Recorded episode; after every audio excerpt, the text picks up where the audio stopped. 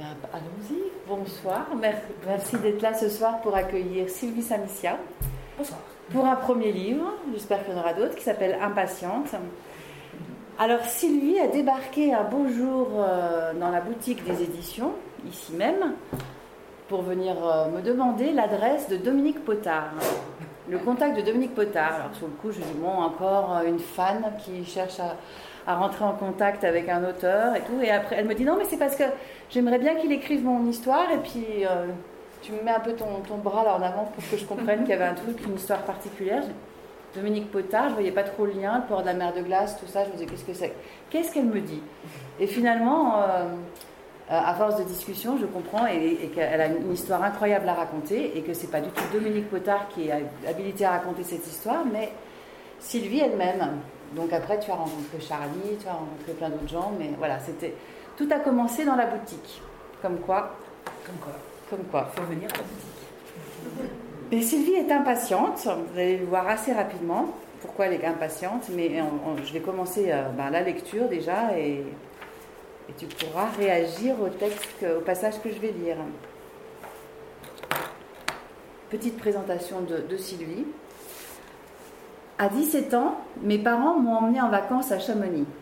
J'ai eu le coup de foudre pour ce coin de pays. Ces hautes montagnes m'ont fasciné, subjugué, attiré. J'ai gravi le Mont Blanc avec mon père et la montagne, l'alpinisme, l'escalade n'ont plus quitté mon esprit. C'est ainsi qu'après une semaine de fac d'histoire, un an de fac de sport et un diplôme de fin d'études en clarinette au Conservatoire national de Strasbourg, j'ai débarqué à 19 ans à Chamonix.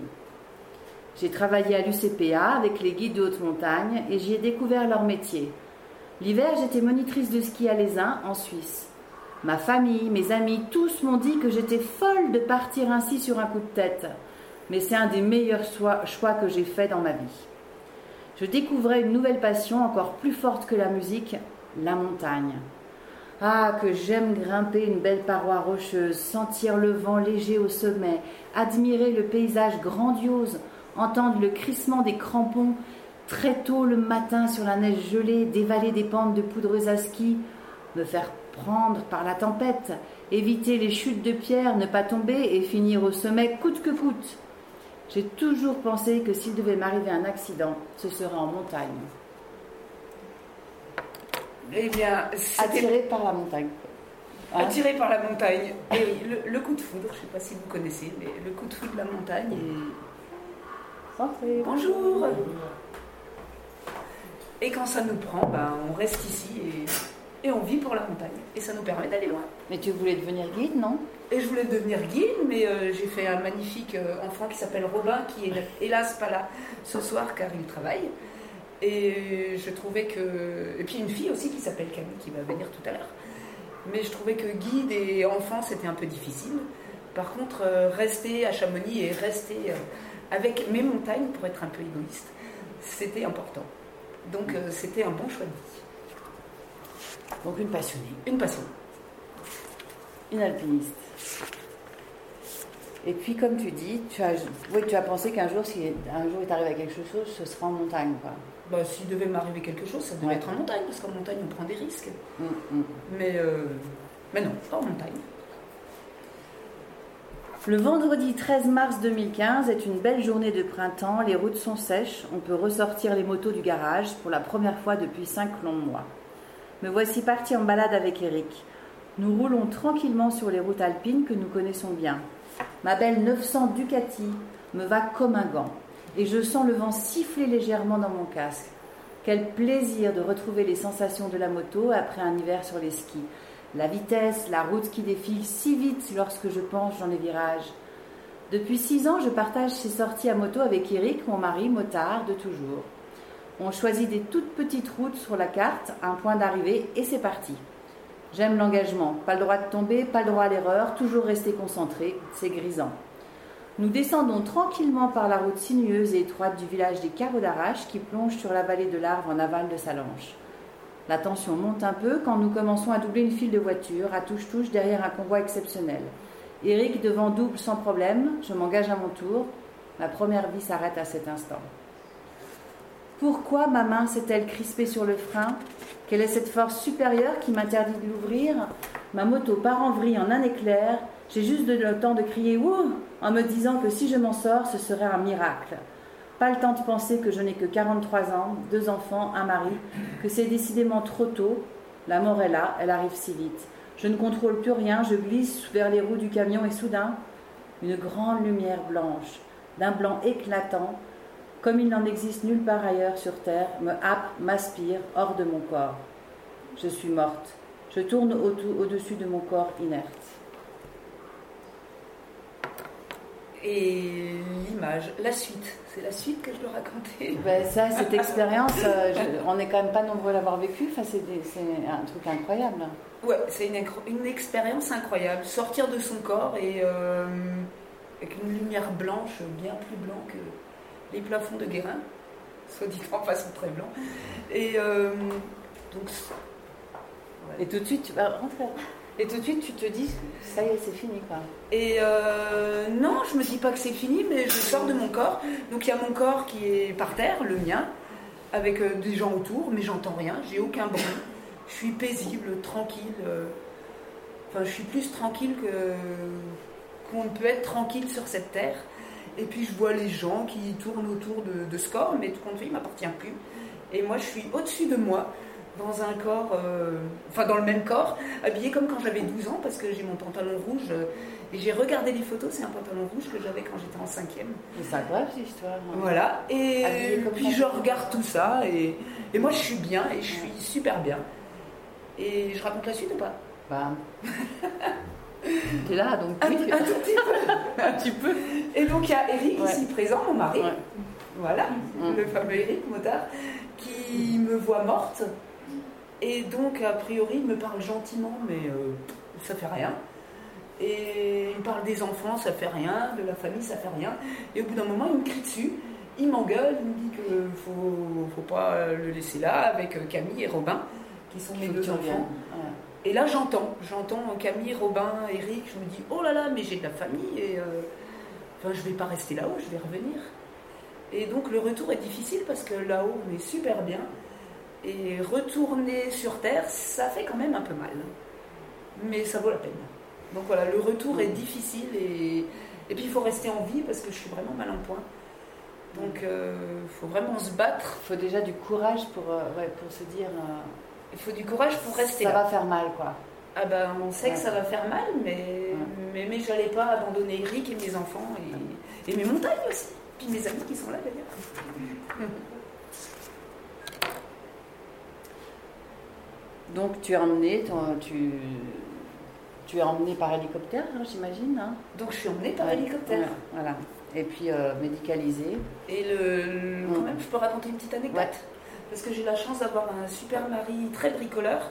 Et en fait, l'hélicoptère euh, qui arrive assez vite n'était pas prévu pour moi. Il était prévu pour un arrêt cardiaque un peu plus haut. Ils l'ont dévié pour moi. Coup de chance. Et, euh, en fait, donc, il m'installe là-dessus et il faut se dépêcher. Et au moment de mettre le brancard dans l'hélicoptère, ça rentre pas, ça bute. Normalement, on rentre le brancard doucement, les pieds du brancard se replient et on peut rentrer. Et là, quand on veut rentrer le brancard, ça bute. Et donc ils essayent une fois, deux fois, et ça marche pas, ça me secoue.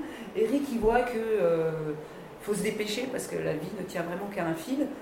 Et il va le mettre sur un autre brancard, euh, mais ça prendrait trop de temps. Et donc il bricole le brancard en quelques secondes, et grâce à son bricolage, je peux rentrer dans l'hélicoptère. Bonjour. Bonsoir. D'un coup, je m'éveille. C'est bizarre, c'est comme si avant il n'y avait rien, le néant. J'ouvre les yeux, il y a plein de lumière au plafond dans tous les sens. Je suis à l'hôpital. Je me souviens très bien de l'accident du camion. Un homme est là et un autre, identique à côté, en blouse blanche. Ils me disent bonjour. C'est étrange d'en voir deux comme deux vrais jumeaux. Je n'y comprends rien. Ils me disent de fermer un œil, je m'exécute, et là, miracle, il n'y a plus qu'un seul homme. J'aimerais lui répondre, mais aucun son ne sort de ma bouche. Je le regarde d'un air interrogateur, je veux savoir depuis quand je suis ici, dans quel hôpital, pourquoi je vois tout en double, les lumières du plafond, de la chambre, lui, je n'ai aucune notion du temps. Peut-être suis-je là depuis des mois, des années. Il me dit que je suis ici depuis cinq jours en réanimation. Il est ravi de me voir les yeux ouverts Il ajoute que j'ai vraiment de la chance d'être là car j'ai perdu énormément de sang et je suis arrivée morte. On m'a transfusée. Merci aux donneurs de sang. Je pense que deux fois morte et ressuscitée en une journée, c'est pas mal, hein, mieux que Jésus. Le médecin m'explique gentiment et clairement tout ce que j'ai. Une amputation du bras droit au-dessus du coude. J'essaye de tourner la tête pour voir, mais je n'y arrive pas. Il me dit que je pourrais avoir une prothèse plus tard. Cinq vertèbres cassées et soudées ensemble. La moelle épinière est touchée, sectionnée par endroits et écrasée à d'autres. Ça me fait très peur car je sais ce que cela veut dire. Je ne veux pas ne plus pouvoir marcher, c'est impensable. Mes doigts de pied, il faut que je bouge mes doigts de pied. Rien ne répond. La paralysie? Non, je ne suis pas d'accord. Le docteur me dit que j'ai vu que c'est le docteur me dit que vu que c'est l'extrémité de la moelle épinière qui est touchée, avec de la chance et beaucoup de volonté, je pourrais éventuellement, dans quelques années, me mettre debout et faire quelques pas pour m'aider à me transférer du fauteuil au lit et du lit au fauteuil. Moi, je ne vois pas du tout les choses ainsi et ne veux pas le croire. Je me dis, cause toujours, j'irai au Mont Blanc. Mon genou gauche est cassé. La jambe était à angle droit. C'est une luxation totale, me dit-on. Mon genou est dans une grosse attelle, le plateau tibial est cassé ainsi que les ligaments croisés et bien d'autres choses. J'ai une hernie au cervical, c'est pour cela que je ne peux pas bouger la tête et que j'ai des fourmis dans la main gauche. Mes deux poumons sont perforés. Tant qu'ils ne seront pas recollés, mon pronostic vital est en danger, surtout si une infection vient s'y mettre. On m'a mis sous respiration artificielle et on m'a posé deux drains pour évacuer le sang. J'ai aussi un volet costal complet à droite, ce qui veut dire que toutes mes côtes droites sont cassées. Un gros strabisme à droite, c'est pour ça que je vois tout en double. Verdict, me voilà dans un drôle d'état. Le docteur me sourit et me dit qu'il va repasser très rapidement. Je suis fatiguée, incapable de digérer ce que je viens d'entendre, mais quelque chose d'implacable s'est déjà mis en marche au plus profond de moi. Ma lutte acharnée à cet instant contre le destin, contre le personnel médical qui ne veut pas me croire, contre la douleur, une lutte pour ne jamais craquer, y arriver, garder le moral, quoi qu'il arrive. En fait, vous savez tout maintenant avec ça. Non, mais c'est incroyable que déjà, on, te, on, te, fait un tableau, un diagnostic hallucinant. Enfin, il n'y a, rien qui fonctionne en fait. Hein. On ferait mieux de dire ce qui marche finalement parce bah, Il n'y a plus rien qui marche. pas grand chose. Mais la tête la tête, elle marche. Et puis euh, après, c'était très facile à ce moment-là de fermer les yeux et puis de, de partir pour l'au-delà parce que juste se laisser aller et je repartais pour l'au-delà. Sauf que toi, tu as décidé que tu rentrais en lutte. Mais je voulais pas partir pour l'au-delà parce que j'avais deux enfants et puis toujours un mari et de la famille et puis j'aime la vie et, et puis j'aime les montagnes et je n'avais pas du tout envie de mourir. Par contre, je voulais pas vivre euh, dans un fauteuil roulant avec un bras parce que quand même, euh, embué dans mon réveil, je me suis dit qu'avec un bras, j'allais tourner en rond. Et donc, euh, ben, je voulais pas tourner en rond. en plus.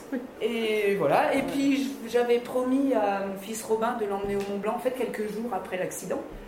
Et j'avais ça dans la tête et je voulais l'emmener au Mont Blanc. Donc, je me suis dit, de toute façon, je vais marcher. Et puis, le pronostic vital engagé avec les deux poumons perforés, voilà, à partir du moment où je me suis réveillée et que je me suis dit que j'allais vivre, euh, ben, je savais que je. Enfin, pour moi, c'était plus engagé, je savais que j'allais vivre. Et voilà, mais ça vaut la peine de se battre, hein, tout compte fait sans regret. à chaque fois que j'ouvre les yeux dans ma chambre de réanimation, ce petit homme est là. Il me sourit de ses yeux d'un brin profond. C'est Abdoul. Dort-il ici? Habite-t-il dans ma chambre? Il est adorable, rassurant. Il me passe le visage et la main aux gants de toilette, contrôle tous les appareils. Il me regarde tendrement et est un peu comme l'ange gardien de cette chambre. C'est un aide-soignant. En réanimation, on perd la notion du temps. La lumière est allumée en permanence et il y a toujours quelqu'un dans la chambre pour me surveiller, mais il y a un point de repère. Le matin, les aides-soignants arrivent pour faire ma toilette. En général, c'est Abdul qui s'occupe de moi avec deux autres aides-soignantes. Il me nettoie de la tête aux pieds, aux gants de toilette. C'est une opération délicate car il faut passer entre tous les appareils auxquels je suis branchée. Pour me nettoyer le dos, deux aides-soignants me basculent légèrement sur le côté pendant que le troisième frotte délicatement autour du pansement. On me change systématiquement les draps en me basculant également sur le côté. Ils sont fortiches, ces aides-soignants. Changer les draps d'un lit occupé par quelqu'un qui ne peut pas bouger est une prouesse. Mais ces manipulations sont très douloureuses. Je m'efforce de ne pas y penser. 20 mars. Aujourd'hui, j'aimerais qu'on m'enlève ce gros appareil qui est dans ma bouche. Il me permet de respirer et me fait énormément baver. De plus, j'ai soif, très soif, et avec cet engin, je ne peux rien boire. Je sais que je suis capable de respirer seule. Je l'exprime par signe avec ma main gauche aux infirmières qui comprennent mon souhait et en font part au médecin. Il n'est pas tout de suite d'accord, mais finit par accepter ma demande. C'est le branle-bas de combat dans ma chambre. Il y a le docteur, au moins trois infirmières et Abdoul, plus du matériel de réanimation. Ils n'ont pas l'air rassurés à l'idée de m'enlever cet appareil. Moi, je suis confiante. Je sais que je peux le faire. Et là, c'est le début de tes interventions où tu. Voilà. Je veux plus cet appareil, je veux pas ci, je veux pas ça. Enfin, tu. On va dire, on va dire que, tu es, que, c'est toujours toi qui interviens et qui, et qui euh, manifeste ton envie de progresser. C'est jamais, euh, c'est jamais la médecine qui te dit, euh, enfin le médecin ou les infirmières qui disent tiens on, pourrait faire ci, on pourrait faire ça. C'est toujours toi qui stimule et qui, bah, disons que le livre s'appelle Impatiente, donc euh, eux ils comptent sur euh, deux ans d'hôpital et moi je compte sur deux mois d'hôpital, donc il euh, faut que ça avance un peu plus vite quand même. Donc à partir du moment où je sais que je vais pouvoir respirer, je vois pas pourquoi j'ai encore cet énorme machin là, c'est inconfortable et, et on peut pas parler, je suis bavarde et. et voilà donc. Parce que là, tu es toujours en réanimation. Ah là, je suis en réanimation, je suis branchée de partout. toujours Annecy. Et je suis toujours Annecy. Mm. Et puis le, petit Abdoul, là, dont je parle, c'est vrai que il est adorable ce monsieur. Et il est toujours là, et il fait attention à tout. Et... Enfin, c'est un peu bête à dire, mais c'est mieux qu'à l'hôtel. On est vraiment pris en charge. Et C'est magnifique, ouais. C'est beau parce que toi, tu es toujours lucide et consciente des gens qui y a autour de toi et, tu, bah, tu les remercies. Enfin, il y a des gens pour qui, qui, qui, qui, vont, qui râleraient, qui trouvent qu'ils ne sont pas assez, pas assez présents ou, pas, ou qui comprennent rien, alors que toi, tu es toujours. Euh, oui, mais ils font un travail incroyable et, ils sont toujours adorables et ils ont toujours le sourire. Et bah là, de toute façon, je ne peux pas l'engueuler parce que j'ai l'appareil, mais même après, j'ai jamais engueulé personne. parce qu'ils font vraiment bien leur, euh, vraiment bien leur boulot. Je ne sais pas s'il y a des soignants ici, mais euh, ils sont vraiment formidables. Lorsque je me réveille, j'ai la joie de voir le sourire de mes parents et de ma sœur Nicole. Ils sont venus dès qu'ils ont su que je n'étais plus dans le coma. Ce qu'il faut dire que tu es resté combien de jours dans le coma? Euh, C'est marqué dans le livre, mais 5 jours, je crois. J'ai compté les jours mm. qu'Eric avait noté, mais je crois que c'est 5 jours. Tu as eu l'accident tu... Il y a eu la. la, Oui, je suis. Voilà. Tu étais revenu voilà. Et après, tu es, retourné dans le coma. Et après, donc, ils m'ont endormi sous le camion pour. Euh, Allez, allez. Bonjour. En fait, ils t'ont mis dans un coma artificiel Non, non, ils m'ont endormi sous le camion pour me mettre un drain au poumon. Oui. Et après, dans l'hôpital, euh, dans, l'hélicoptère, pardon, j'ai lâché. Donc, je suis remorte une deuxième fois dans l'hélicoptère. D'accord, ouais. Et donc, ils ont dit à mon mari qui disait Ouais, mais vous auriez peut-être pu euh, faire mieux pour ça, ça, ça. Et le docteur l'a tout de suite euh, remis en place en lui disant Écoutez, votre femme, je l'ai récupérée en cadavre. Donc, vous n'avez rien à dire, on a fait au mieux. D'accord. Et c'est pour ça qu'après, donc, ils m'ont mis en coma artificiel, enfin plus ou moins artificiel. Je chuchote. Il me manque un bras. Nicole s'approche tout près de moi pour entendre mon chuchotement et je répète. Il me manque un bras. Elle me répond oui, je sais. Mes parents me demandent comment je me sens. Je chuchote. Je me bats. Nicole le leur répète à voix haute et ça les rassure. C'est vrai que je me bats. Je me bats pour vivre, pour respirer, pour essayer de bouger mes doigts de pied et aussi contre ces douleurs qui ne me lâchent pas. Ils ne vont rester que quelques jours mais reviendront dès que possible. Ma sœur se propose de venir passer les vacances dans ma maison avec ses enfants et les miens et de s'occuper de tout. Merci. J'essaye de bouger les doigts de pied. Je le leur dis et m'applique. Je vais bien finir par y arriver, c'est une obsession. Je leur chuchote que je veux retourner en montagne, faire du ski, de l'escalade, même avec un bras. Ça les rassure, mais y croient-ils? Ils sont conscients de la gravité de mon état. Les, auteurs, les, docteurs leur ont dit que mon pronostic vital était engagé encore pendant un mois. Si je passe ce cap, je resterai dans un fauteuil.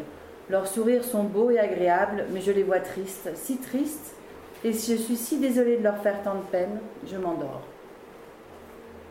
que dire C'est que j'ai une famille formidable, une grande sœur avec son statut de grande sœur qui, qui prend soin de moi parce que c'est ma grande sœur.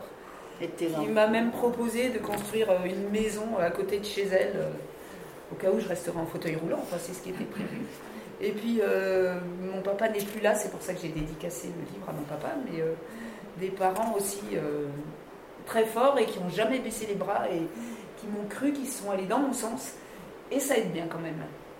Ça aide beaucoup d'avoir des parents qui disent Ok, mais vas-y, on- nous on, croit en toi. Et ça c'est super. Ouais. Mais en tout cas, tu gardes toujours ta ligne et ton discours. Et alors, cette obsession de bouger l'orteil, ça commence tout de suite. Ah mais Tout passe par l'orteil chez toi. Oui, parce que si on peut bouger les doigts de pied, ça veut dire qu'on peut marcher. Mhm. Si on peut pas bouger les doigts de pied, ça veut dire qu'on pourra pas bouger les jambes. Donc, tu, tu, tu te concentres. Et je me concentre, je me pardon, je me concentre, mais euh, mais il y a rien au bout. Il n'y a pas de, il y a pas le fil. Et donc euh, c'est difficile à expliquer, mais euh, bouger comme ça, c'est sans réfléchir. Et moi, bouger les doigts de pied, ça demande réflexion. Donc, dès que tu as du temps, Donc dès que je suis réveillée, parce qu'il me donne Ouais. quand même beaucoup de médicaments, j'essaye de bouger ses doigts de pied et je sais pas où ils sont, ils, sont nulle part. Donc j'essaye de bouger un truc qui n'existe pas, mais je sais que je vais y arriver parce que, parce que je ne veux pas rester dans mon fauteuil. Je veux aller grimper. Voilà. 28 mars. Donc, 28 mars, en fait, ça fait. C'était Ça fait euh, un peu plus de 10 jours, parce Ouais. que c'était le 13 mars. 28 mars. Aujourd'hui, c'est un très grand jour. Ce matin, à force de concentration, de volonté, de conviction, mes doigts de pied ont bougé. C'est une drôle de sensation sans sensation, mais j'ai la certitude qu'ils ont remué. Je l'annonce tout excitée à l'infirmière qui passe dans ma chambre, mais elle ne me croit pas et ne veut même pas regarder sous le drap pour le constater. On est samedi, Eric et les enfants doivent me rendre visite cet après-midi. Je brûle de leur annoncer la bonne nouvelle.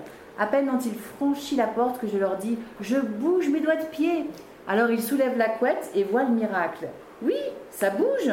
D'après eux, une phalange d'un doigt de pied fléchit très légèrement. C'est presque imperceptible, un semblant de mouvement, mais oui, le mouvement est bien là. Il n'y a plus qu'à continuer dans cette voie. Quelle joie dans la chambre et toute la famille explose sous les sourires et l'espoir. Je leur dis C'est bon, si je peux bouger un doigt de pied, je vais marcher et retourner au Mont Blanc. Tout en me massant les pieds, Robin me dit qu'il viendra avec moi. On est tous remplis d'espoir, j'y crois. Je suis sûre d'y arriver, plus décidée que jamais à faire bouger ce qui ne bouge pas, à remettre de l'ordre dans le désordre total de mon corps, à accepter cette nouvelle vie qui se prépare avec un bras en moins, mais pleine d'espoir et de vitalité. Je n'imagine pas une seconde, malgré les dires du personnel médical, passer ma vie en fauteuil roulant. Le soir, en rentrant à la maison, Eric et les enfants débouchent une bouteille de champomy pour fêter l'heureuse nouvelle. Alors, ça, bouge- ça bougeait? Alors, le mouvement était vraiment comme les glaciers, imperceptible. C'est-à-dire qu'il y avait quelque chose, mais il fallait une loupe pour le voir. Mais euh, on va dire que le bout d'un des orteils, peut-être, faisait un demi-millimètre de flexion. Alors, on disait, regarde, je plie complètement. Juste, il faisait un demi-millimètre de mouvement, mais il y avait un petit quelque chose quand même. Et moi, j'étais sûre que je bougeais mes doigts de pied comme ça. D'ailleurs, j'arrive toujours pas à les bouger comme ça. Ils ne bougent pas autant. Et je croyais qu'ils faisaient comme ça. Mais, après, Mais c'est quand même dingue parce que c'est quand même peu de temps après, quoi, après l'accident, c'est hallucinant. Ça, Oui, mais ça- j'ai passé tout mon temps libre euh, parce que de toute façon, il n'y a rien à faire à l'hôpital. et En réanimation, il n'y a rien à faire. Oui, mais- Je peux pas manger, je peux pas bouger, je peux, je peux rien faire. Donc, je m'entraîne. Et vu que je suis têtue et que je vais y Et arriver impatiente. et impatiente, et ben ça marche. Par contre, quand ils m'ont dit que ça bougeait à peine, j'étais un peu déçue parce que moi, je croyais que ça bougeait beaucoup. Mais ils avaient raison de me le dire. quand même. Disait, Ouais, bouger plus quand même. ouais, ouais, ouais. C'est- très bien. Hum. Alors, en réalité, tu ressentais au niveau de tes, tes orteils? Non, je sentais pas, mais j'avais. Alors je sais pas comment le corps humain est fait, mais je sais que si ça passe pas par la manière normale, ça passe par autre chose d'une manière plus mécanique. Mais je. C'est pas facile à expliquer. Je sentais, oui, je sentais le mouvement. Je croyais qu'il était comme ça, mais je sentais toujours pas mes pieds. Et voici Camille, ma fille, qui a vu ça aussi. Ça. Tiens, prends un peu, euh, une chaise là. Donc, euh, donc on en était à l'étape, tu as raté, où il y a l'orteil qui bouge. On en est là. On avance, on avance. Quelle journée étrange ce 30 mars. C'est mon anniversaire. Après cette affreuse nuit, je me sens très fatiguée, mais jeune, 44 ans, n'est pas un vieil âge. Pourtant, j'ai l'impression d'avoir un corps de 100 ans, incapable de bouger, sans aucune partie indemne. J'ai l'habitude de fêter mon anniversaire en allant en montagne, en général à ski de rando, et là je suis fixée, boulonnée dans un lit. Je tourne la tête et regarde par la fenêtre, il fait gris. Je vois une route au fond, le vert printanier des arbres. J'ai envie de voir les montagnes et d'en rêver. Je m'imagine en grande rando à ski avec la belle neige et du soleil. Je rentrerai l'après-midi, le visage cramoisi, heureuse de passer une belle soirée avec ma famille, de souffler les bougies du gâteau. Mais je suis là, à l'hôpital, en piteux état. Je le sais et m'efforce de l'accepter. Vers 19h, Eric, Robin et Camille arrivent à grand bruit. Je les entends discuter assez fort. Une infirmière dit Ici, c'est un hôpital, les pistes de ski, c'est là-haut. On semble vouloir leur interdire l'entrée dans le service. Je comprends pourquoi en les voyant arriver tout sourire dans ma chambre avec mon cadeau d'anniversaire. Une belle paire de skis toute neuve avec un ruban en guise de paquet. Ils sont plus que fiers de leur cadeau. Rien ne les aurait empêchés de me l'apporter. Je suis si contente, si émue. C'est complètement dingue et osé ce cadeau. Ils veulent croire que je dis vrai, que je vais marcher, skier, quoi qu'en disent les docteurs et les statistiques. Et moi aussi j'y crois. Je voudrais tellement essayer ces skis tout de suite. Je dois encore faire un gros effort pour ne pas craquer et voir les choses du bon côté. Je ne peux pas skier maintenant, mais si je me bats de toutes mes forces et si j'y crois vraiment, je pourrai bientôt les chausser. Ces skis doivent me donner espoir et force. Eric les pose bien en évidence face à mon lit, ski de chaque côté du tableau des températures et du battement de mon cœur. Pour vous dire, j'ai une famille formidable, hein, parce qu'avant vous aviez ma soeur et mes parents, et là vous avez un exemplaire de mon mari et de mes enfants. Bah, formidable, oui, mais en même temps, c'est vrai que je comprends la réaction des médecins qui disent Mais qu'est-ce qu'ils font là? Enfin, tu vois Ah bah oui, a priori ils se sont fait bien gronder quand même en entrant à l'hôpital. Bon, on peut comprendre l'hôpital aussi, parce que oui. les Non, mais c'est super, mais c'est super gonflé en même temps. Et donc ces skis, je les utilise. Et je suis super contente de les utiliser. Et donc il m'a fallu euh, deux ans Pour avant les de pouvoir les rechausser. Mais ouais. Et donc j'ai recommencé euh, Mm. sur les petites pistes euh, des enfants avec les petits Mickey à tourner autour des Mickey.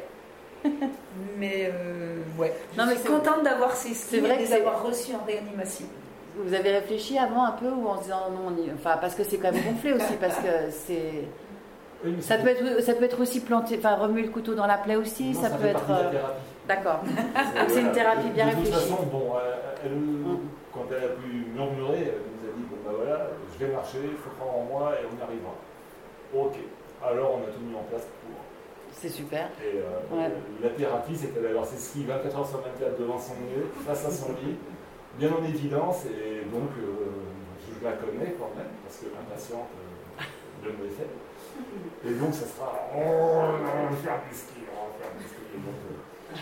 Mais d'un côté, ça fait mal histoire, quand même. Une fois, j'étais allé la Bah voir euh, en réanimation, puis il était très très tard, il était 11h30 du soir, et vraiment, elle était épuisée de sa journée, et euh, je, je la quitte, on voir Sylvie, et je vais voir l'infirmière qui était derrière pour échanger quelques mots sur la santé de Sylvie.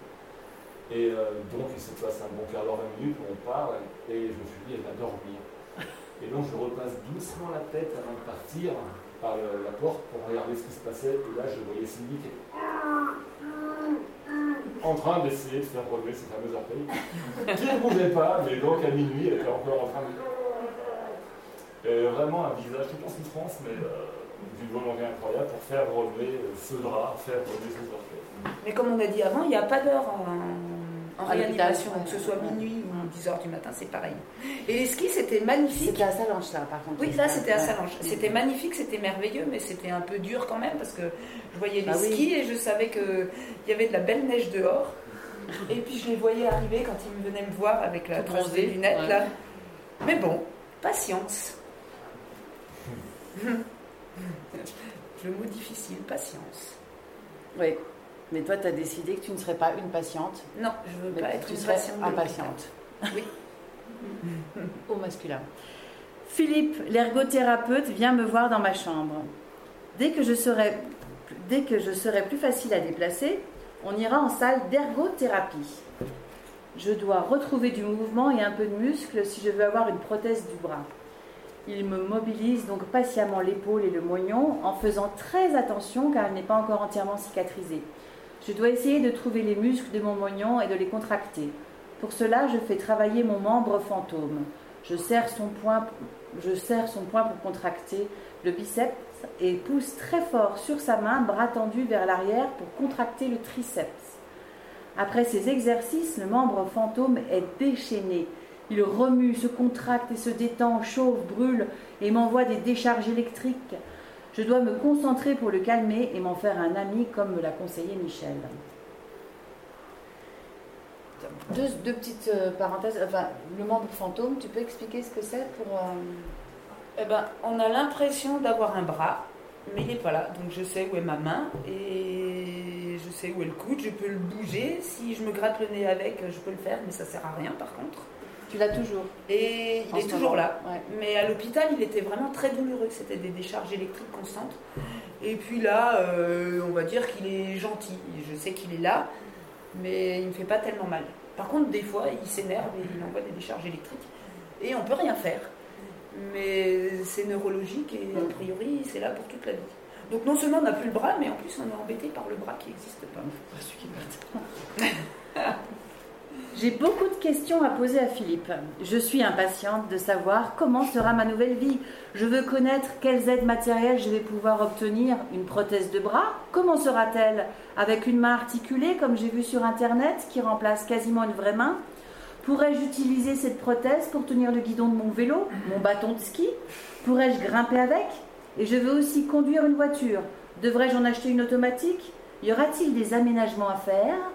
Qui pourra les faire Quand Où Je déborde de questions et Philippe me répond toujours très calme que ce n'est pas le moment, que c'est bien trop tôt, que l'on verra plus tard. Ah, toujours plus tard, encore plus tard. Mais quand? Il m'énerve.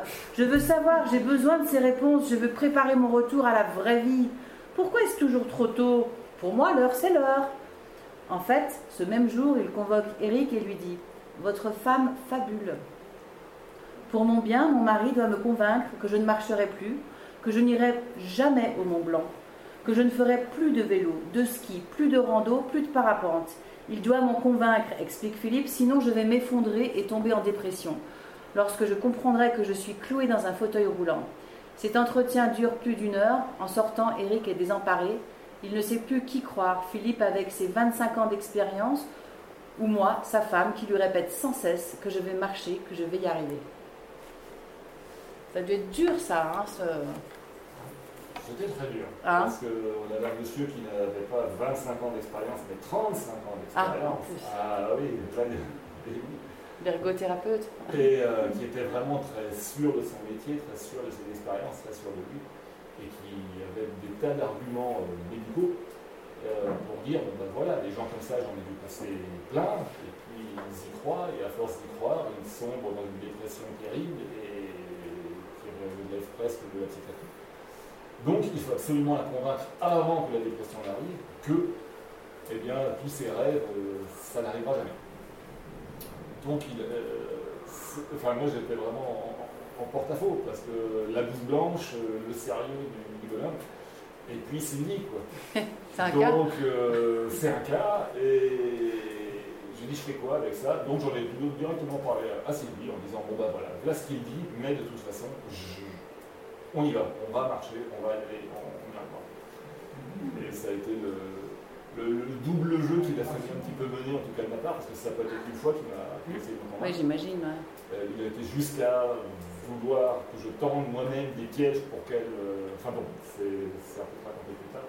Mm. Il voulait vraiment qu'on fasse des scénarios de, de pièges les premières fois où elle est rentrée à la maison pour qu'elle se rende compte qu'elle ne marchera jamais, que ce sera très difficile et qu'il faut se ranger à l'idée de pouvoir euh, aller dans un centre qui lui permettra de vivre toute sa vie en fauteuil roulant confortablement. En même temps, on comprend qu'il fait ça pour la protéger. Tout à fait. Ouais. Mais on, on y Ah ouais, ah ouais, ouais. Quand même, pour euh, Philippe, Oui. c'est un monsieur qui a. enfin, je croyais que c'était 25, mais il a certainement raison, Eric. Donc c'est marqué 25, mais on dira 35 alors. 35 ans d'expérience, et qui a toujours essayé de faire au mieux. Pour moi, il a toujours voulu faire bien.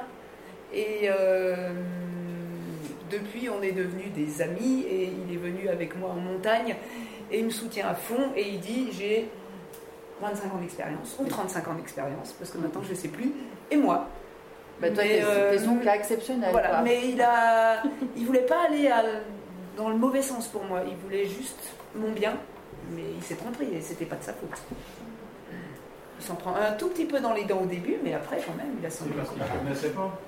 C'est parce qu'il ne connaissait pas exactement. Et ouais, c'est parce qu'il avait jamais eu d'impatiente. Il avait eu que des patientes. Et il a que des patients. Eh ben ouais.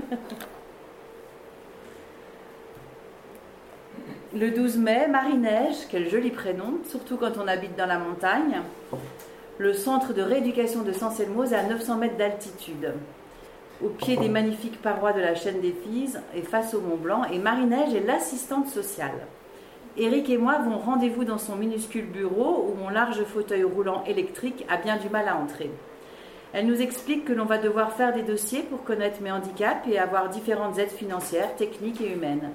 Je dois commencer par écrire une lettre, raconter en bref ma vie d'avant et l'avenir que je m'imagine à présent.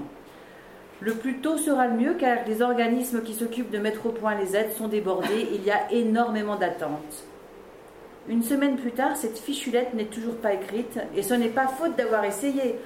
Marie-Neige s'impatiente, j'essaye encore et encore, mais je n'y arrive toujours pas. Ça me démoralise un peu, je me sens inutile, impuissante et je dois demander à Eric de l'écrire pour moi. Pourquoi mon cerveau tourne-t-il au ralenti? Pourquoi suis-je incapable d'écrire cette fichue lettre Je trouve la réponse le soir avec mon plateau repas. Il est 18h30, je suis dans mon lit en position redressée, Lucie l'infirmière m'apporte mes médicaments. Elle me demande si ça va, si je peux les prendre seule. Je lui réponds qu'elle n'a pas à s'inquiéter, que je vais tous les avaler. Ils sont dans un petit pot transparent et je les observe longuement. Puis je les sors délicatement pour ne pas en perdre et les aligne sur mon plateau, je les regarde. Il y en a de toutes les formes, de toutes les couleurs, en gélules, en sachets préalablement ouverts par l'infirmière, des rouges et verts, des blancs, des bleus clairs, des bleus foncés. Il y en a sacrément beaucoup. Alors je les compte. 1, 2, 3, 4, 21, 22, 23. J'ai 23 médicaments à avaler matin, midi et soir. Cela fait 69 par jour. Je crois rêver et me demande pourquoi autant. À quoi sont-ils destinés? La cicatrice du dos et du moignon se porte bien, mes poumons, toujours surveillés par radio une fois par semaine, évoluent correctement.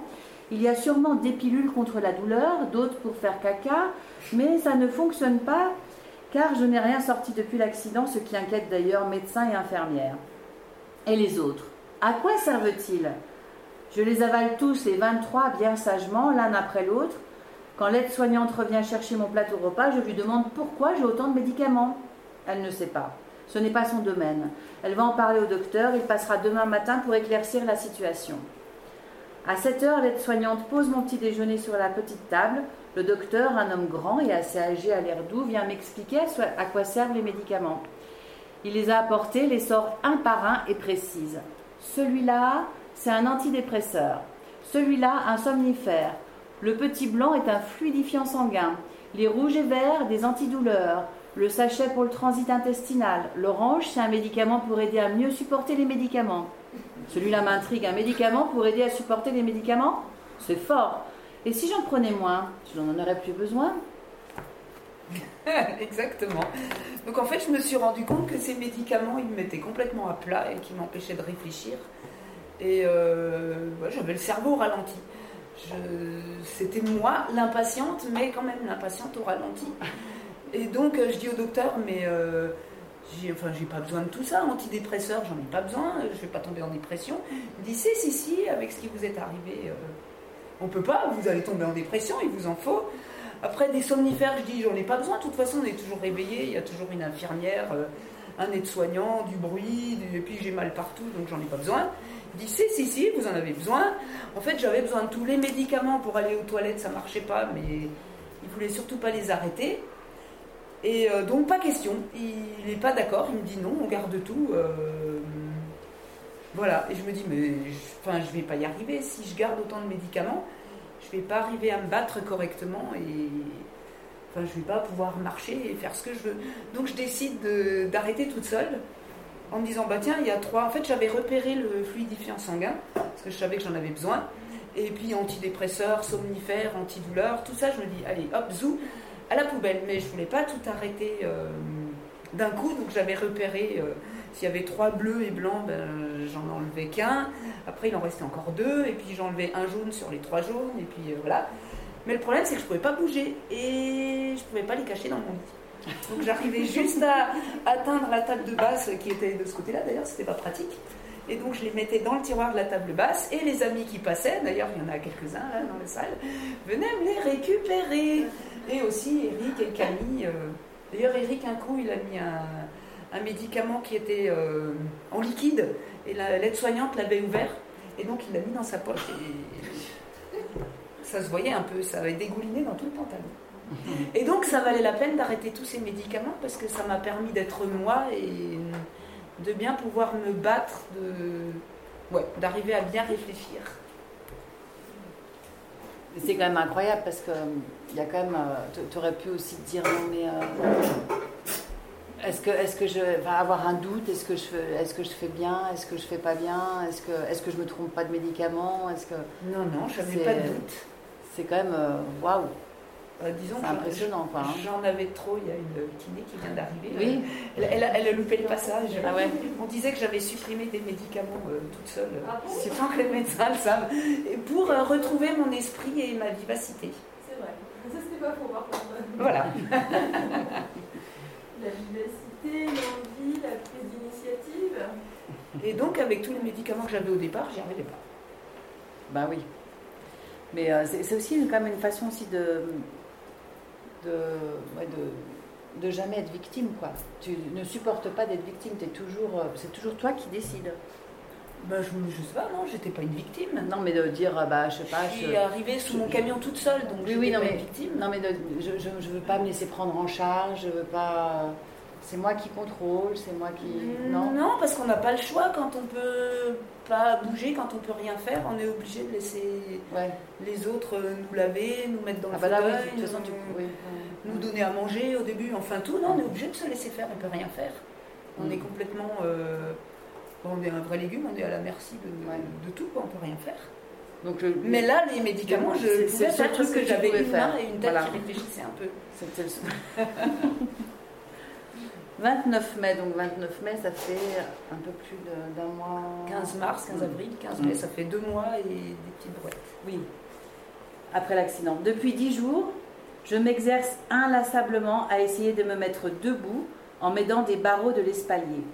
Grâce à mon fauteuil roulant électrique, je vais plusieurs fois par jour dans la petite salle de kiné où je retrouve Mylène, Caroline ou Aurélie afin qu'elles m'aident à me lever. Cela fait 8 jours que j'arrive à rester debout en me tenant de mon unique main à un barreau de l'espalier. Je n'ai plus besoin de personne pour me rééquilibrer, me soutenir. Les kinés m'aident juste à me lever, puis je reste debout, une minute, puis deux, puis trois, et malgré les affreuses souffrances que cela procure à mon dos maintenant, je tiens presque cinq minutes. Puis je dois vivre, puis je, pardon, puis je dois vite me laisser tomber dans mon fauteuil, juste derrière moi, avant que mes jambes se mettent à bouger dans tous les sens et me lâchent. Aujourd'hui, je remporte une petite victoire dans ce combat acharné que je mène depuis l'accident. J'arrive à me lever seule en m'aidant des barreaux. C'est super. Je vais maintenant passer tout mon temps libre à me lever de mon fauteuil, rester debout le plus longtemps possible, essayer de soulever un tout petit peu une jambe puis l'autre, lâcher la main de quelques millimètres puis centimètres, tourner la tête et regarder autre chose que mes pieds. C'est hyper difficile à faire car je ne sens ni mes jambes ni mes pieds, je suis posée sur rien. C'est le néant sous moi et c'est vraiment très bizarre comme sensation. Regarder mes pieds est indispensable à mon équilibre pour le moment, mais je dois réussir à faire autrement pour progresser. Il y a bien une solution, mon corps et mon cerveau vont se mettre d'accord et ça va fonctionner. Je m'entraîne encore et encore et à force de ténacité, je vais y arriver. Mon prochain but, c'est bien sûr de marcher. On est vendredi. Vendredi prochain, je fais mes trois premiers pas. C'est juré. Euh, C'était un grand, progrès là, de pouvoir être debout et un tout petit peu autonome parce que comme ça, je pouvais aller en salle de kiné quand je voulais et euh, m'entraîner autant que je voulais, donc progresser beaucoup plus vite euh, et voilà, avancer le plus rapidement possible. Donc ça, c'était un super programme. Et après, j'étais toujours en salle de kiné. Mais C'était devenu ma salle. du décor de 8h30 du matin jusqu'à 6h. Ah bah Voilà. oui, elle a jusqu'à la fermeture, hein, je pense. Hein. J'étais j'étais devenue le décor. Il y a de la place là, si c'est pas installé. Vous arrivez à la fin. Et donc, ouais, c'était un, le- vraiment un, comment dire, un énorme progrès. En fait, il y a eu des, petites- il y a eu des étapes. hein. Il y a eu le doigt de pied, non? Oui. Après, il y a eu le fauteuil roulant. Bah, il y a eu le doigt de pied. et- Ouais. Non, mais on va dire en bougeant, étape, il y a eu ouais, le doigt de pied. Après, j'ai dû tenir Ouais. assise. Ah oui. Et je tenais pas assise, j'étais euh, enfin en massélienne, mais je tenais pas. Et puis après, il y a eu la position euh, debout. Et après, il y a eu le marché, mais ça, c'est la suite. C'est la suite, mais on peut en lire un petit bout. euh. C'est Aurélie qui a Non, mais Ah, c'est ah Ah deux Aurélie, c'est Ah, elle qui s'occupe de la piscine. Ah, d'accord. En natation. D'accord. On faisait pas 200 mètres nagés. En même temps, 12 mètres, ça aurait été- 5 juin. J'ai tellement dit à tous mes nouveaux copains de Sanselmos, parce qu'il faut dire que tu étais quand même une superstar à Sanselmos. Bah, il paraît. Hein? Ceux que vous devez connaître, enfin ceux qui sont de Chamonix, Sanselmos, c'est l'endroit. euh, C'est la maison de la rééducation. maison de rééducation. du coin.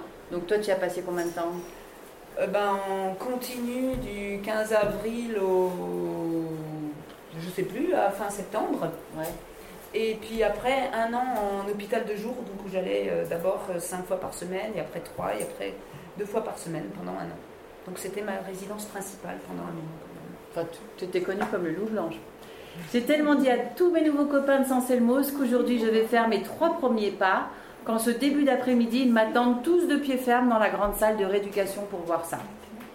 Philippe, mon ergothérapeute, est là, mais n'y croit pas. Il dit que c'est impossible. Médicalement parlant, je ne peux pas marcher.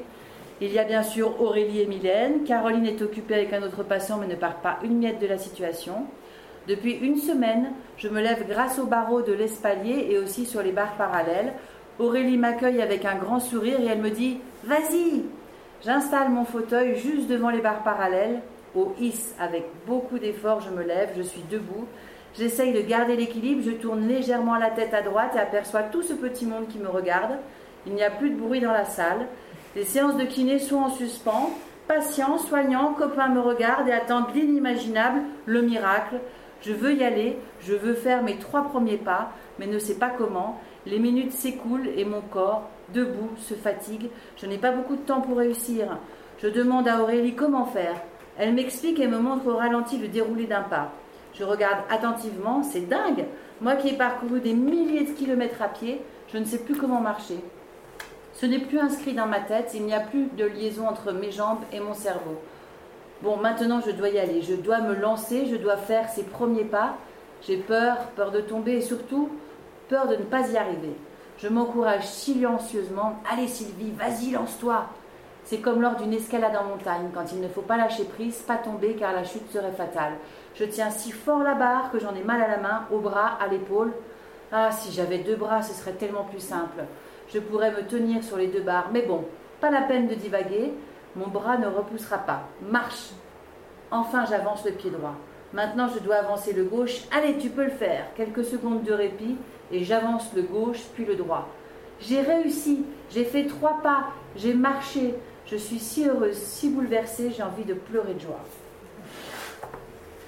Et voilà. Et après, je pense que ça va progresser beaucoup plus vite que la réalité. Après, ça va vite. Hein. Non, après Non. ça, ben. Après. Alors après, il paraît que ça va vite, mais moi je trouve que ça va pas vite du tout. Ah bah non, évidemment, pas toi, pas pour toi, oui, ça. Et euh, mais quand même, voilà, c'était trois premiers pas qui, pour certaines personnes, n'ont pas été des pas, mais qui, je me suis déplacée quand même. Donc j'étais contente. Et donc après, j'ai squatté les barres de de la maison de rééducation parce que j'ai pu faire toute seule et m'entraîner toute seule. Donc je suis passée de, de 3 pas à 10 pas, à 20 pas, à 100 pas. Oui, en même pas une semaine, hein. Eh ben, Les 100 pas. les, les barres étaient à moi. Vous pouvez demander à Aurélie.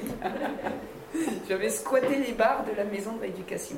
Propriété privée. Propriété privée. Et ça valait la peine. Donc l'objectif Mont Blanc se rapprochait. et- Mais alors, Voilà. Mais ça a été long hein, quand même. mais alors pour l'ergothérapeute qui dit c'est impossible, tu ne peux pas marcher, médicalement parlant, tu ne peux pas marcher. Mais il ne voulait que du bien, il avait raison. Bon, Parce qu'il Mais toi, pensait tu lui as jamais prouvé- que... tu lui as prouvé que, que, qu'on pouvait marcher, mais il comprend toujours pas comment tu marches. Non, il comprend pas, mais c'est devenu mon ami, donc c'est le Oui, mais est-ce que quelqu'un comprend comment tu peux marcher? Euh, je sais pas, est-ce que c'est compréhensible? On m'a pas dit, mais Bah, Il y a des cas quand même qui, ouais, qui remarchent. n'explique pas tout, mais quelque part, euh, la volonté, et je pense que le gros mental fait quand même beaucoup. Hein. Elle aurait pu rester en fauteuil, je pense. moi je pense que la euh, guérison, elle est à 80% dans la tête. C'est voilà, c'est un pourcentage que j'ai inventé moi, Mm. mais c'est ce que je ressens. Alors, Est-ce que tu, tu l'impression de marcher normalement comme tout le monde Non, je marche pas normalement et je peux pas marcher sans réfléchir, même si je marche sur le plat et que Sans être conscient de ce que tu fais maintenant, enfin si je, si je suis fatiguée, je boite un peu, mais euh, si je suis pas fatiguée, a priori, je marche à peu près comme tout le monde. Mais euh, c'est pas vrai parce que c'est pas inné. faut que tu sois en conscience en fait. faut pas que Faut tu que je penses- sois en conscience. pas que tu penses à autre chose. Si, parce que j'arrive. Enfin, ça dépend où je marche, mais si c'est sur le plat à Chamonix, là, j'arrive à marcher et à parler en même temps. Mais c'est pas inné, c'est pas, c'est pas logique. S'il y a le trottoir, s'il y a la bouche d'égout, s'il y a un gravier, s'il y a. Je dois faire attention. Puis en montagne, si- enfin, c'est encore beaucoup plus compliqué. Et euh, en fait, sur le plat, ça va bien. Mais s'il y a un mouvement que j'ai pas fait encore, parce que le, le caillou est un peu haut, il roule, il, euh, il est un peu sur le côté, c'est un mouvement que j'ai pas encore appris. Des fois, j'arrive pas du premier coup. Alors j'essaye, ça marche pas. Des fois, je redescends, je recommence. Et puis des fois, on donne la main, on pousse le derrière. on- Et puis à force de le refaire, ça fonctionne. Donc si vous voyez quelqu'un d'abruti qui s'entraîne à marcher sur tous les trottoirs, les, les bouts de trottoir pour faire l'équilibre, c'est moi. Mais c'est parce que je vais y arriver. Et à force de m'entraîner, ça progresse. Alors donc il y, a y y la marche et puis petit à petit il y a eu le ski. Alors il y a eu... Dans quel ordre? Ben, Déjà, il y a eu la Ouais. marche euh, entre les barres, après avec euh, la béquille, Ouais. après avec la canne. Après, il y a Jean qui a une question. Si... Oui, euh, par rapport, C'est donc, urgent. il y a eu des opérations. Oui. Euh, elle se situe où, à quel moment par rapport à- au point où tu en es de ton histoire là maintenant? Alors, les opérations... eu, Pardon. euh, oui, est-ce qu'il y a eu aussi des, des plaques ou des choses comme ça qui sont Des... Des plaques. ou des choses comme ça qui sont En fait, les opérations, elles ont eu tout au début. Ils m'ont opéré, euh, alors par ordre, c'est Eric qui connaît l'ordre, mais parce qu'ils ne pouvaient pas tout faire en même temps. Ils ne pouvaient pas s'occuper du bras, du dos et des côtes en même temps. Mais, Et ton euh, genou qui était dans une Et du genou. Alors le genou, ils ne l'ont pas opéré. Ils se sont dit, elle ne marchera pas. Donc euh, ils l'ont mise dans une attelle et puis voilà, basta. Et puis le dos, bah, ils ont mis euh, deux un genre d'échelle, ça s'appelle une arthrodèse, qui tient cinq vertèbres ensemble. Donc ça, c'était tout au début, dans les premiers jours. Et euh, qu'est-ce qu'ils m'ont opéré d'autre Après, on m'a opéré de l'œil, mais ça, c'était deux ans après. Pardon Et Disons qu'ils ont un gros problème quand il y a la sortie, on va dire, de l'état de, l'état de cadavre. C'est que comment l'opérer? Parce qu'elle avait le dos fracassé. Et donc pour lui opérer le dos, il fallait la mettre sur le ventre. Mais avec toutes les côtes fracturées, qui étaient dans un fort désordre d'ailleurs, eh bien il fallait l'opérer sur le dos. Et ils se sont grattés la tête à un bon moment, en disant on fait quoi? Et c'est là où moi j'étais un peu euh, allé râler en disant mais vous mettez un temps fou à refaire ce dos et ils m'ont dit vous n'avez pas compris là.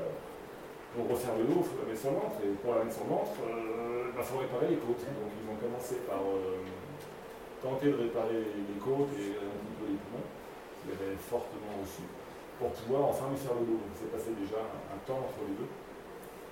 Et euh, c'était euh, aussi pour ça qu'il l'a gardé volontairement dans le coma. Et donc, De manière à, à- à pouvoir faire ces deux opérations euh, qui ne pouvaient pas être faites en fait. et après, ils m'ont plus opéré parce que les, les plaques, dans, enfin les- l'échelle dans le dos, ils l'ont laissé. J'ai dit, est-ce qu'on, enfin, j'ai demandé si on pouvait me l'enlever. On m'a dit non. Donc euh, voilà, ça c'était clair. Et puis euh, bah, après, on m'a opéré de l'œil pour euh, améliorer un peu le strabisme. Mais dans le déroulé de. Enfin, bouger les doigts de pied, s'asseoir, marcher, il n'y a plus d'opération après. Et il n'y en aura plus. Voilà. Donc alors euh, donc, donc on, en, on en était euh, petit à petit à la marche et puis après la marche. bon, Après la marche, donc ouais, il y avait la canne. Après, j'ai pris un bâton de ski. Mhm. Et puis après, ben, j'ai enlevé tout ça, mais d'abord sur le plat. Et puis après, euh, sur, les, enfin, sur le chemin goudronné, on va dire. Et, euh, Et ben, après, petit à après, petit. fait euh, du ski aussi. T'étais encore à Sanselmous quand tu faisais du ski. Ah bah oui, parce que c'était au mois de février. Donc euh, j'avais dit que je ferais du ski euh, avant les un an de l'accident. Et donc là, il n'y a pas grand monde qui me croyait non plus. Faire recommander après une grosse opération du dos. Ouais, Ah bon ouais. Et donc, euh, c'était au mois de février, l'accident c'était le 15 mars. Et donc, euh, j'ai fait du ski avec Eric. Enfin, du ski. Oui, oui, non, mais enfin. Donc, il a fallu une demi-heure pour mettre les chaussures parce que j'arrivais pas à rentrer dedans. Après, il a fallu une demi-heure pour comprendre patients, lui, comment il contre. fallait marcher avec des chaussures de ski parce que euh, là, j'avais rien compris. Mm. Donc, il me tenait et s'il me lâchait, j'étais par terre. Après, il fallait arriver à chausser les skis. Et on est allé sur un petit tapis roulant euh, pour les bébés. Et donc, Eric, il marchait à côté parce que moi, je tenais pas sur le tapis roulant. Et puis après, bah, il fallait tourner autour des Mickey. Heureusement, je savais faire du ski, donc je me suis donné mon cours de ski. Alors, comment on apprend le ski aux enfants Donc, tu te mets en chasse-neige, et pour tourner à droite, tu appuies sur le pied gauche, et pour tourner à gauche, tu appuies sur le pied droit. Mais quand même, à la fin des deux heures, ça a duré deux heures, je sais pas si j'ai tenu deux heures. Ouais, il a bien couru, et à la fin des deux heures de ski, je tournais autour des Mickey toute seule quand même. Ouais. Donc ça, c'était pas mal. Et, et tu- C'est prendre l'appareil photo pour faire une photo, euh, je lâche. Et donc j'ai emmené la, il m'a filmé, j'ai emmené la vidéo à Sanselmose et pour dire regardez, j'ai fait à du la, ski. au copain de Sanselmo. ce qui- Et après, Et après, l'escalade C'était plus, non, c'est bien plus tard. Euh, rendez-vous maintenant. C'est bien plus tard l'escalade. Hein. et l'escalade, euh, bah, ça a commencé. Non, il y a- d'abord eu, Alors, il y a d'abord eu quand même l'alpinisme peut-être. Ouais. Bah, non, non, parce que tout va ensemble. Tout en va fait, ensemble. euh, quand j'étais encore à Sanselmo, j'ai essayé avec euh, Robin, donc mon fils Mhm. qui n'est pas là, et il m'a emmené au col des Montets, mais euh, ça marchait vraiment pas. Faire du bloc. ouais. Je- Non, mais j'arrivais vraiment pas. Et donc, on a fabriqué des prothèses aussi, ça s'est marqué dans le, le livre. Et Fanny, ici présente, m'a emmené vraiment pour la première fois à Ah. faire de l'escalade. On va dire de la vraie escalade. Euh, et c'était l'année dernière. Voilà. Et on a un Et projet avec Fanny super. en septembre, essayer de faire une grande voie d'escalade, mais il faut déjà que sente- enfin que je m'entraîne un peu, parce qu'elle n'a pas besoin, mais euh, qu'elle m'emmène pour que, voilà, pour que je m'entraîne un peu. On, est, on va essayer de faire euh, 400 mètres d'escalade. En niveau très facile, mais. Ça va être une sacrée aventure parce que euh, 400 mètres, ouais, là, les, la dernière fois on a fait 100, 120 mètres, c'était déjà pas mal. Oui, c'est bizarre, ça m'inquiète pas parce qu'elle a fait le Mont Blanc, elle a fait les Bouges. elle a Oui, parce le qu'il faut dire aussi ce que tu as fait. Ouais, ouais. Il faut dire que le, alors le Mont Blanc. Ouais, mais le Mont Blanc, je suis allée au-delà, enfin le Mont Blanc et l'Elbrouz, je suis allée vraiment au-delà de, de ce que je peux faire. Je sais pas comment ça se passe chez moi, mais j'ai un, un second moteur, euh, voilà, le moteur de survie là, qui se met en route au bout d'un moment. Et enfin, savoir comment je suis descendue, enfin déjà monter au Mont Blanc, c'est assez incroyable, mais comment je suis descendue du Mont Blanc et de l'Elbrouz, je ne comprends pas vraiment, mais ça descend. Enfin, Eric, il a toujours pas compris comment j'étais descendue non plus. Mais voilà, j'ai un second moteur là. Qui... Vous étiez combien au Mont Blanc? Au Mont Blanc, donc il y avait Doumé, euh, mon ami guide, Ouais. qui est quand même bien spécialisé dans les handicapés, Ouais. qui a peur de rien. Et puis euh, il y avait Eric, et il y avait Robin, et puis il y avait euh, mon neveu Fabien, qui rêvait un peu d'aller au Mont Blanc et qui avait 17 ans et qui était heureux comme tout. Donc deux ans après tu- Voilà, mais il m'a fallu euh, un mois pour arriver à remarcher, redescendre les escaliers. Enfin, Après le Mont Blanc Ouais, ça m'a Ah achevé. Et après les brouses aussi d'ailleurs. Mm. Et après les 400 mètres d'escalade, on verra. Ben, en tout cas, une sacrée aventure, hein, mais euh, enfin, chez, chez une... une jeune femme impatiente comme toi, je sais pas s'il y en a beaucoup, mais euh, les médecins, et je pense que s'ils étaient tout, si tout le monde était comme toi, ils s'arracheraient les cheveux. En même temps, ils seraient heureux. Ça, je sais pas, vous pouvez Mais, demander Aurélie. tous les cheveux, ça Ouais, ça va. va S'ils réclament tous à part... à- à- enfin, c'est- Ouais, mais je pense Bah que c'est plaisant aussi. Bah oui, c'est génial. En fait, il y a aussi une espèce de relation de confiance parce Mm. que, bon, au début, elle veut, elle veut, elle veut, donc on met les freins, on met les Ouais. freins, on met les freins, puis après on lâche un petit peu, et puis on voit que ça fonctionne, et du coup, il y a un peu de confiance aussi là-dessus. Ouais. Et De toute façon, on sait où après que. Voilà, elle est un peu bourrique, donc euh, on ne pourra pas en faire euh, ce qu'on veut non plus. Mais n'empêche que, voilà, c'est. Mais toujours la pêche et toujours le sourire, ça c'est ah, aussi contre, incroyable. hein. ça, c'est Ouais. un truc de fou, c'est que au moins, euh, donc voilà, on le jamais dans la plainte, euh, jamais euh, j'en ai marre, euh, Mm. enfin voilà, au moins on savait, que- même si des fois elle pouvait aller trop vite, euh, on savait qu'on n'était pas en face d'un mur, qu'on était au fond, et c'était plutôt agréable. Après, voilà, on comprend aussi ces états là mais ça s'est pas produit chez chez Sylvie. Et d'ailleurs, on se disait, mais un C4, elle va, elle va avoir un contre-coup. Ouais. Bon, on l'attend toujours. Ça va peut-être venir. hein.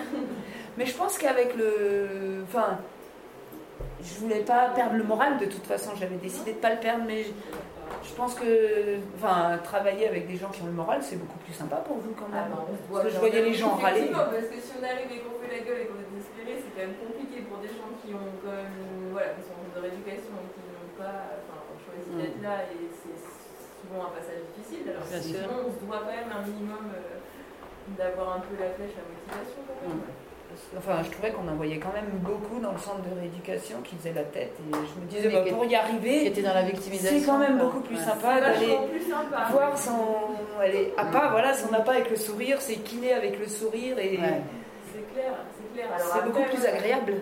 Les baisses de morale sont quand même aussi entendables. Enfin, c'est Mm. normal aussi, ça fait partie des, des processus de, chez certaines personnes. Mais bon, bah, a priori, celui chez Sylvie, c'était très minime, quoi. Je me souviens parce que j'arrivais pas hum, Vu que j'arrivais pas. euh, Enfin, c'était un moment où je marchais déjà, mais euh, comme l'escargot, et j'avais envie d'être essoufflée. Parce que j'étais essoufflée par mes poumons perforés, mais d'être essoufflée en faisant un effort. Et j'avais demandé à Aurélie, j'avais dit Eh, mais j'aimerais être essoufflée. euh, tu te souviens? T'as quelque chose pour moi? Elle m'avait dit oui. Et elle m'avait accroché des poids. Sur les, sur les jambes dans la piscine. Ah Et ouais qu'elle me faisait faire des longueurs. jusqu'à ce que je sois essoufflée. Elle a juste des- elle a jamais bu la tasse pour autant. Mais... euh, Oh si, j'ai bu la tasse, mais ça c'est pas Ah, grave. C'est parce que tu voyais double, ça aussi.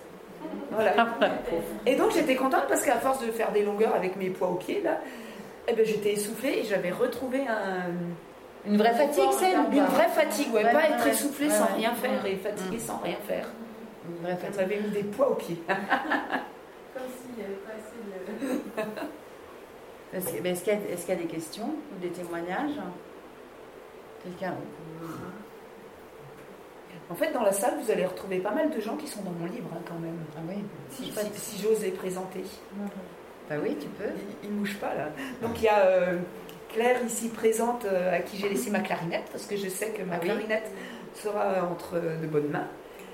Il y a Michel euh, toi, Claire. juste derrière qui m'a beaucoup magnétisée et qui a pris Ah. soin de moi Génial. avec sa femme Suzy. euh, Ah ouais, super. qui, voilà, qui, comme on dit, qui assiste euh, le grand magnétiseur. Donc il y a Fanny, vous savez, qui m'a emmené grimper. Voilà. Aurélie euh, qui m'a fait faire tous les exercices dans la piscine, Caroline qui m'a fait un massage à la crème super douce et qui m'a offert un abonnement internet d'un mois euh, à Sanselmose. Ah ben oui, c'est vrai. Et puis euh, Jean et Annie Pichon, euh, grands reporters, qui m'ont offert le fameux mouton qui m'a tenu Ah compagnie. oui, euh, c'est un mouton en peluche, hein, mais il m'a bien tenu compagnie et j'étais sacrément contente de l'avoir. Et puis Eric et Camille, je vous ai déjà présenté. Et voilà. Voilà. Eh ben moi je dis euh, un grand bravo. grand bravo à toi Sylvie parce que franchement et puis pour ce livre que tu as eu aussi le courage d'écrire puisque tu voulais qu'on écrive pour toi que ce soit Potard qui le fasse. Eh ben tu as bien fait de le faire. Voilà. Et ben là, j'en reviens pas parce que je savais pas que je savais écrire. Voilà. Ouais. Juste un petit témoignage, euh, parce que bon, quand euh, Eric nous a téléphoné, il nous a dit que Sylvie avait eu un accident avec Eric, on s'est rencontrés en 96 sur le lac Titicaca, on était là-bas pour un an en reportage. Et donc il nous a dit, euh, ben, il nous a dit, euh, Eric, euh, enfin Sylvie a eu un accident, et puis après elle est à l'hôpital d'Annecy, donc il venait à la maison. Et chaque fois qu'on allait voir euh, Sylvie, c'était toujours du positif. Et ce qui était très intéressant et très motivant, euh, c'est que nous, ça nous a vraiment beaucoup surpris parce que chaque fois, elle disait Là, j'ai réussi à bouger mon petit doigt. Là. Et ses parents, c'était pareil. Et il y a eu une dynamique, comme l'a si bien expliqué Eric, il y a eu une dynamique de positive, Mm. euh, une dynamique positive autour de, de- de son affaire. Mais le moteur, c'était évidemment Sylvie. Ouais. Et ça, ça a été très important. Et chaque fois, nous, euh, il y, a- il y a des amis qui allaient la voir, ils nous disaient, mais attends, euh, tu rentres malade, elle te, elle te guérit. quoi. Donc euh, voilà, ça c'était très important. Donc c'est un petit témoignage. Ouais. Et moi, j'ai été gâtée parce qu'en donc de mars à fin septembre, j'ai eu tous les jours de la visite. Il n'y a pas eu une seule journée où j'ai pas eu de visite. J'ai eu un concert de clarinette dans la chambre aussi. À 8h du soir, on les a virés parce qu'a priori, ça faisait un peu de bruit, mais enfin, c'était l'heure de Bah dormir. oui, mais en même temps, t'es- t'es- La patiente, excuse-moi, idéale Ah, et atypique, mais parce que, parce que du coup, tu as, le sourire, tu remontes le moral à tout le monde. Moi, j'ai entendu, entendu des échos, euh, enfin, il y a des gens qui étaient à Saint-Selmoz en même temps que toi qui disaient Ah bah Sylvie, oui, tout le monde la connaissait parce que, en fait, c'était la pilule du bonheur dès qu'elle arrivait. euh, on ne pouvait même pas se plaindre, on n'osait même plus rien dire euh, parce qu'elle avait tellement la pêche que, voilà, elle la donnait à tout le monde. Bah tant mieux. Voilà. Bon, en tout cas, merci pour ce livre. Un, un- puis un grand bravo à toi. Et puis, ben, si, tu veux, si tu veux signer le livre. Et sinon, Bah, on a un petit verre de rouge au dos qui nous attend. Si vous voulez que je signe le livre, c'est avant le rouge. Voilà. et puis, merci à toi. Merci d'être venu.